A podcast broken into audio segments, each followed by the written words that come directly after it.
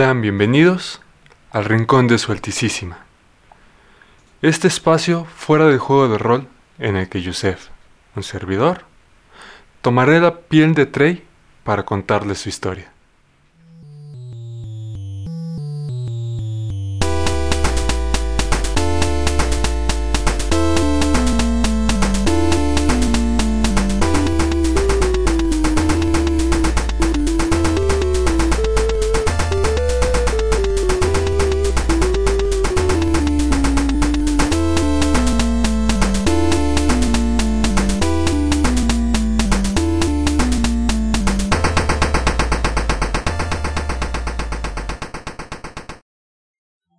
La barca se sigue acercando.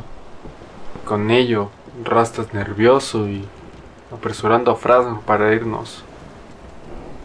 Solamente puedo ver cómo cambia su actitud en cuanto ve subir a esta mujer orco.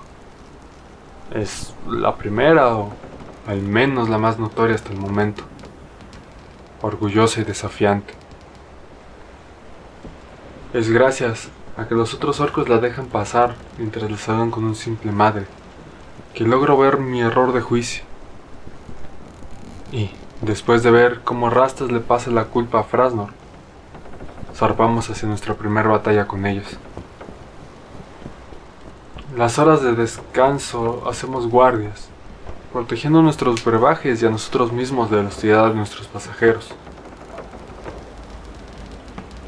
Antes de desembarcar, nos dicen que el objetivo es tomar puerto y que cada uno de nosotros irá con uno de los orcos que más destaca.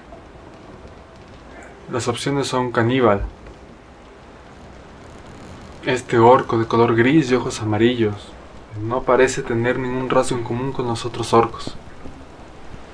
Furia, un ogro negro como la mayoría, pero más grande y que es justamente el ladrón de la, del arma de Anabet. Manto, silencioso y vestido con una capa morada. Y aunque no es tan alto como Furia, aún así logra imponer. Sonrisas, quien de lo que más destacas son todos los piercings que trae metales incrustados en su cuerpo, especialmente unos anzuelos en, en sus mejillas, que logran hacer que siempre esté sonriendo. Ojo partido. Aunque algo encorvado, le hace honor a su nombre, pues puedo ver cómo ambas mitades de uno de sus ojos se mueven independientemente, como si estuvieran alerta a cosas que no podemos ver los demás. Loba como mejor la conoce el resto, madre. Negociador. Es el orco que nos llevó a esta situación. Puedo ver en su mirada una gran inteligencia. Y por último, su líder, Rastas. Al igual que muchos de los demás es de este color negro, pero su presencia los mantiene a todos a raya y claramente muestra que tiene el control. Puedo ver cómo Annabeth es aceptada por Manto y yo decido acercarme a Madre. Ella me deja en claro que si no le soy de utilidad acabará conmigo. Y es así, sin revisar más, que desembarcamos.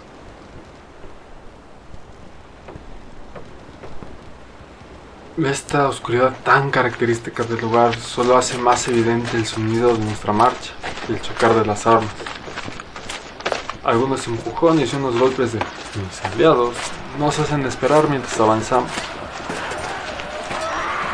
Y de un momento a otro, todo a mi alrededor se acelera. Los rugidos de los orcos aliados y los enemigos. Algún grito de nuestra expedición un par de empujones y un golpe son suficientes para que caiga al suelo.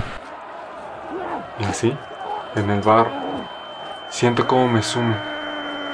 Y antes de siquiera poder moverme, escucho la voz de madre. diciendo que me quede abajo, que ella me dará la señal para levantarme y atacar.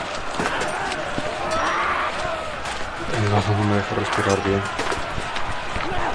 En que quiero salir de ahí, decido seguir su plan y quedarme en el barco.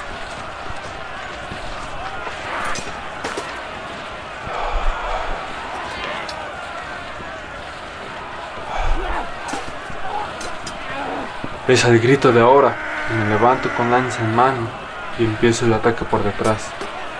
El primer enemigo. Intercambio estocadas por tajos hasta que deja de respirar el segundo. Y es ahora que puedo recuperar un poco el aliento y siento una mano pesada sobre mi hombro.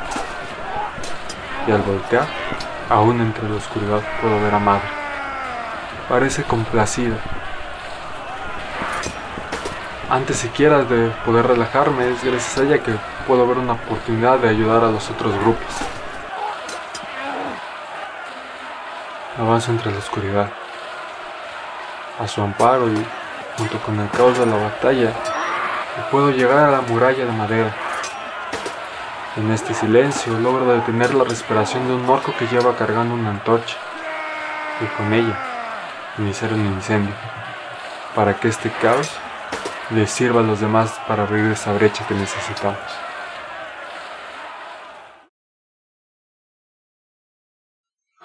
El cansancio que siento es distinto. No es solo el dolor de los músculos. Hay algo más. Pero parece ser que mis dolencias no parecen afectar a los orcos. Al llegar al barco y juntarnos, puedo escuchar que varios también fueron presas de estos ataques de los orcos, en especial Frasnor. Pareciera ser que, que querían acabar con su vida. Así es que decidimos mantener y redoblar nuestras guardias, para así poder evitar una muerte prematura.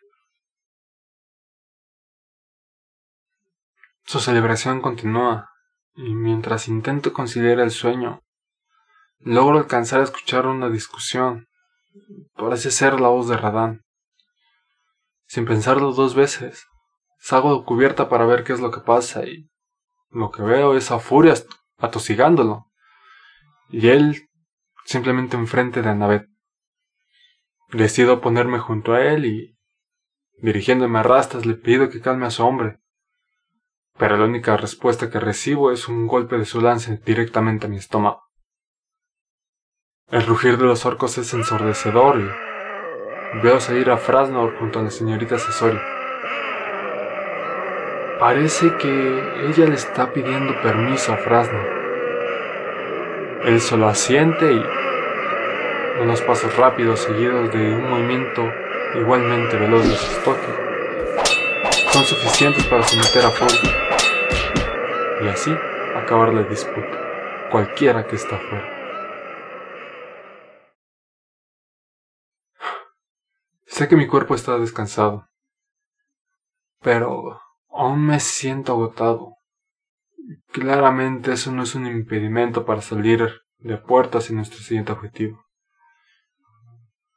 En esta ocasión no me queda otra más que acompañar a Caníbal.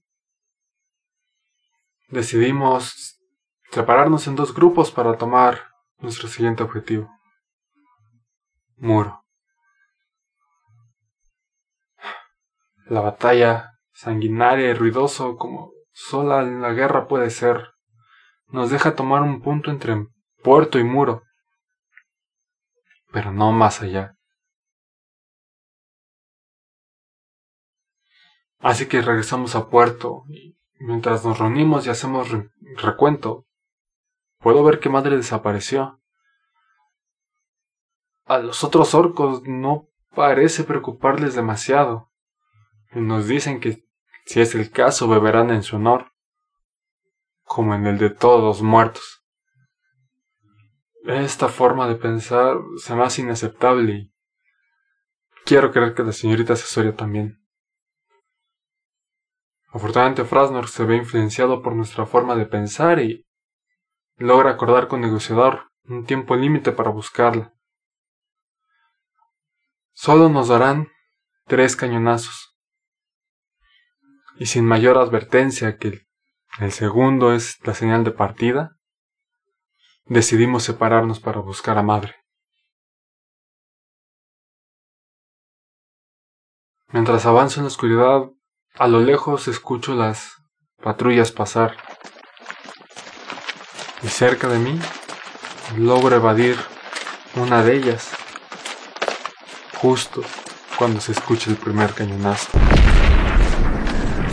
Decidido, mantengo el paso y mientras me alejo de esta patrulla, logro escuchar una respiración agitada, inclusive unos balbuceos.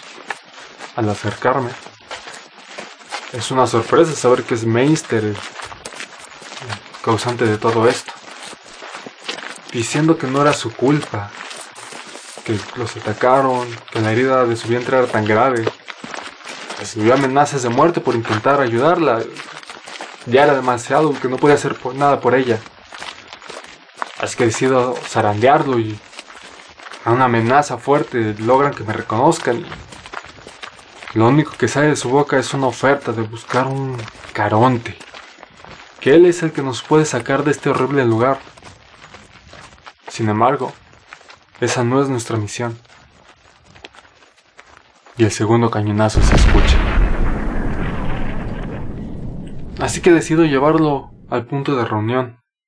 Al llegar puedo ver a Hikari inconsciente y a los demás sin rastro alguno de madre. Son las prisas de no perder el barco lo que hace que la señorita Sasoria nos diga que regresemos, que ella se encargará de buscarla. Solamente le pide a Frasnor que, cuando el momento sea idóneo para reunirnos, que convoque el rayo. Y así, derrotado e inquieto por la señorita Sasoria, me despido de ella, con la promesa de volver a encontrarnos.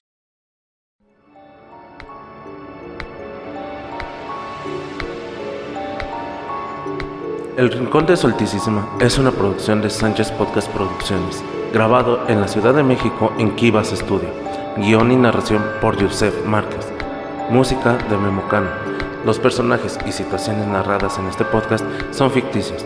Cualquier similitud con cualquier persona, lugar o situación es inintencional. Las acciones, ideas y situaciones presentadas en este podcast son ficción y no representan la ideología ni el actuar de los participantes ni de la liga regente. Asimismo, no debe ser sujeto de ningún tipo de juicio debido a su naturaleza ficticia. Si desean más información sobre la narrativa presentada en este podcast, visitar nuestra sección de información, donde se tendrán los links directos a las redes oficiales.